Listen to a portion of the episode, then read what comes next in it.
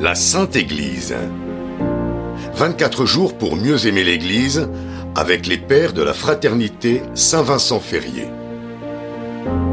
Aujourd'hui, épouse et corps mystique avec le père Ambroise. Chers amis, nous abordons aujourd'hui l'Église comme épouse et corps mystique du Christ.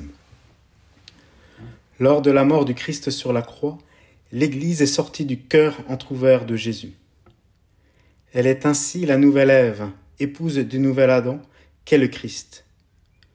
Lors de la Pentecôte, l'Église fut remplie et vivifiée par le Saint-Esprit en chacun de ses membres. Elle est ainsi comme un corps mystique dont la tête est le Christ glorieux retourné aux cieux. L'Église est à la fois épouse et corps mystique. Ces deux vérités, loin de s'opposer, se complètent harmonieusement pour nous faire entrer dans le mystère de l'Église.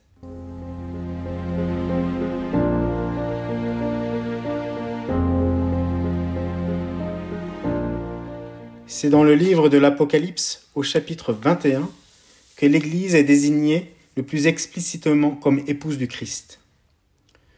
D'une part, il est dit, Alors arriva l'un des sept anges et il me parla ainsi. Viens, je te montrerai la femme, l'épouse de l'agneau. En esprit, il m'emporta sur une grande et haute montagne. Il me montra la cité sainte, Jérusalem, qui descendait du ciel d'auprès de Dieu. Et d'autre part, Saint Jean dit, Je vis la cité sainte, la Jérusalem nouvelle, je l'ai vue qui descendait du ciel, d'auprès de Dieu, prête pour les noces, comme une épouse parée pour son mari. C'est bien l'Église sous le nom de la Jérusalem céleste qui est l'épouse du Christ lui-même désignée par le titre de l'agneau. De même, Saint Paul considère l'Église déjà actuelle comme épouse du Christ dans le chapitre 5 de l'épître aux Éphésiens, lorsqu'il compare les relations entre les époux d'une part et entre le Christ et l'Église d'autre part. Le mari est chef de sa femme comme le Christ est chef de l'Église. Or l'Église se soumet au Christ. Les femmes doivent de la même manière se soumettre en tout à leur mari. Marie, aimez vos femmes comme le Christ a aimé l'Église. Pour le titre du corps du Christ, nous trouvons la mention la plus explicite au chapitre 12 de la première épître aux Corinthiens. En effet, il est dit Prenons une comparaison. Le corps ne fait qu'un, il a pourtant plusieurs membres et tous les membres, malgré leur nombre, ne forment qu'un seul corps. Il en est ainsi pour le Christ. C'est dans un unique esprit, en effet, que nous tous, juifs ou païens, esclaves ou hommes libres, nous avons été baptisés pour former un seul corps.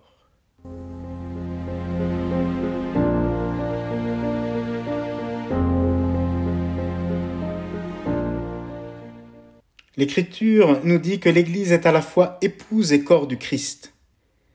L'Église est donc liée au Christ, relative à lui, mais sous deux rapports différents. Comme l'homme choisit son épouse, c'est le Christ qui s'est choisi l'Église comme épouse. Le titre d'épouse nous fait voir que l'Église était étrangère au Christ et que c'est volontairement qu'il a recherché et s'est uni à elle. Titre nous montre l'unité du Christ et de l'Église comme une unité d'amour et de volonté. Comme l'âme anime le corps uni à la tête, de même l'Esprit Saint qui est l'âme de l'Église unit le Christ et l'Église en un seul corps. Le nom de corps nous montre l'unité comme unité physique. Jésus-Christ a aimé l'Église et a fait d'elle son épouse.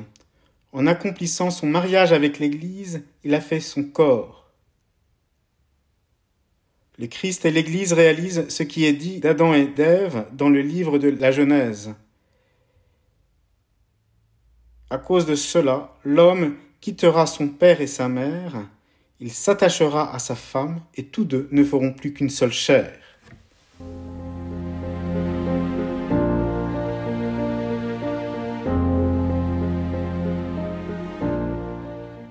L'Église comme corps est subordonnée au Christ. Mais l'Église comme épouse participe à la majesté du Christ et à son autorité. Ainsi l'Église exerce son autorité dans la dépendance du Christ comme corps et au nom du Christ comme épouse.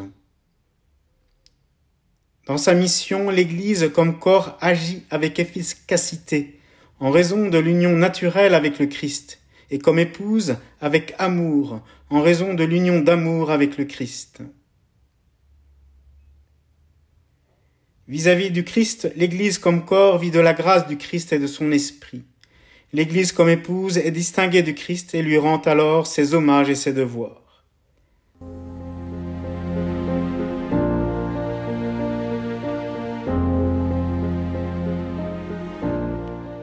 Les vocations surnaturelles dans l'Église et la liturgie sont deux domaines qui peuvent nous donner des illustrations de l'Église comme corps et comme épouse.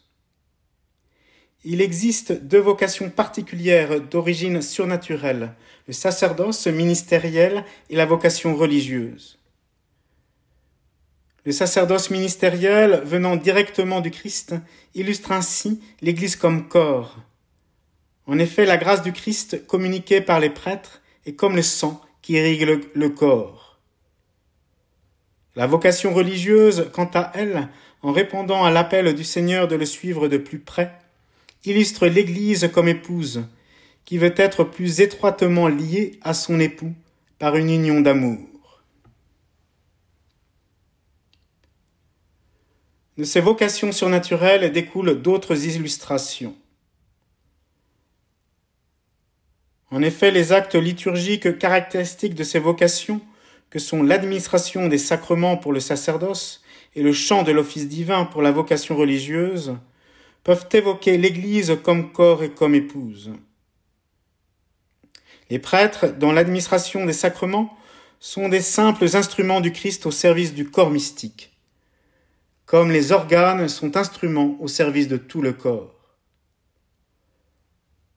L'office divin reflète l'Église comme épouse, car cette œuvre est la louange de l'Église envers son époux.